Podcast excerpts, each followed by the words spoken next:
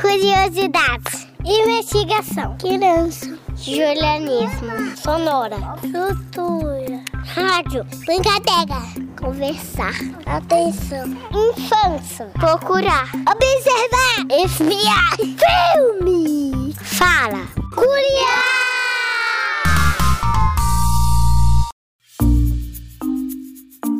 Olá pessoal, eu sou o Cadu e hoje eu, você e a Manu vamos viajar pelo mundo das palavras para conhecer a influência das línguas africanas no nosso idioma. Não é verdade, Manu? Sim, pessoal, com certeza.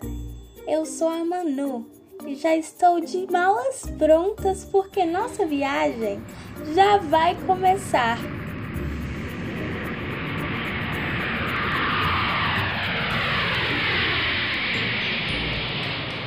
Mas antes, vamos conhecer um pouco mais da nossa história. Do século XVI ao século XIX, o tráfico de escravizados trouxe para o Brasil mais de 5 milhões de escravos africanos, a maior parte deles vindos das regiões Banto, que é localizada ao sul da linha do Equador e sudanesa, que delimita territórios do Senegal à Nigéria. Ou seja, preste atenção, amigo. É importante entender que quando falamos da África, não estamos falando de um único povo.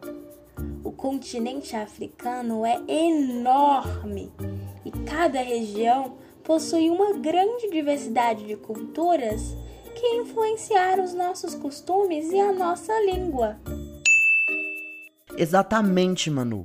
Para você ter uma ideia, a região Banto possui mais ou menos 300 idiomas, falados em mais de 20 países, como Camarões, Chad, República Centro-Africana, Guiné Equatorial, Gabão e por aí vai. Interessante, né?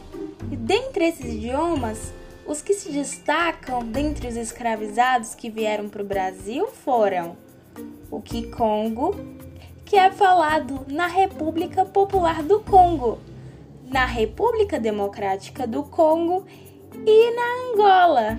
O Kibundo, da região central da Angola. E por último, o Umbundo, falado no sul da Angola e em Zâmbia. Manu, os outros escravos que foram trazidos para o Brasil falavam línguas do oeste africano, conhecidas como línguas sudanesas.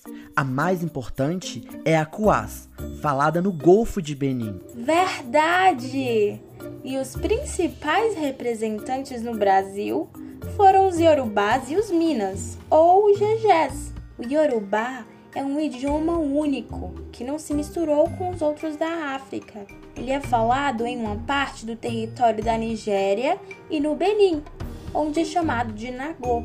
Com o início do cultivo da cana-de-açúcar, começou o tráfico de escravizados. A princípio, eram apenas algumas capitanias, mas com o passar do tempo, espalhou-se por todas as regiões ocupadas pelos portugueses. Pois é, e com isso, os escravizados tiveram de aprender a falar português para se comunicarem com seus senhores, e ocorreu a mistura dos idiomas. Assim, o nosso vocabulário tornou-se repleto de palavras de origem africana.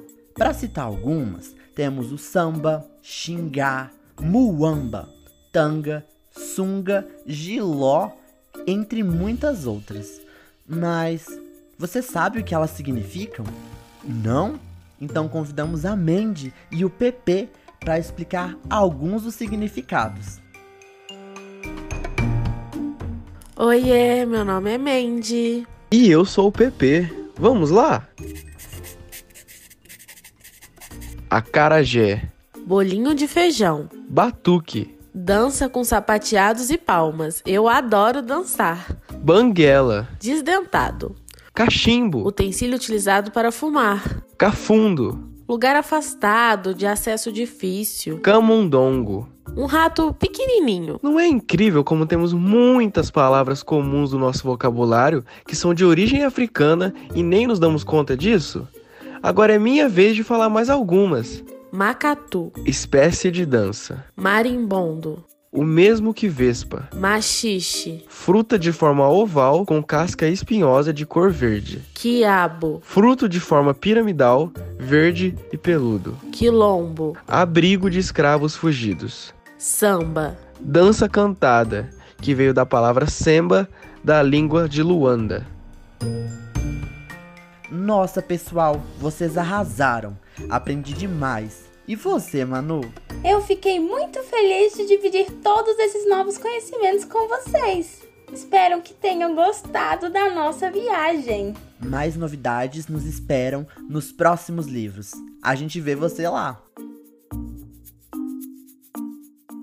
Este episódio é uma adaptação do livro A Influência Africana no Nosso Idioma, escrito por Antônio Jonas Dias Filho e Márcio Honora, referente à edição de 2010 e publicado pela editora Ciranda Cultural.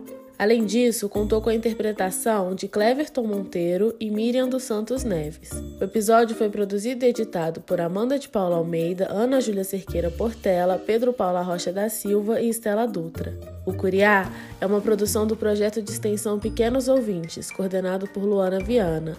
Faz parte do programa Sujeitos de Suas Histórias, coordenado por Karina Gomes Barbosa e André Luiz Carvalho, e é vinculado à Pró-Reitoria de Extensão e Cultura da Universidade Federal de Ouro Preto. Curiá!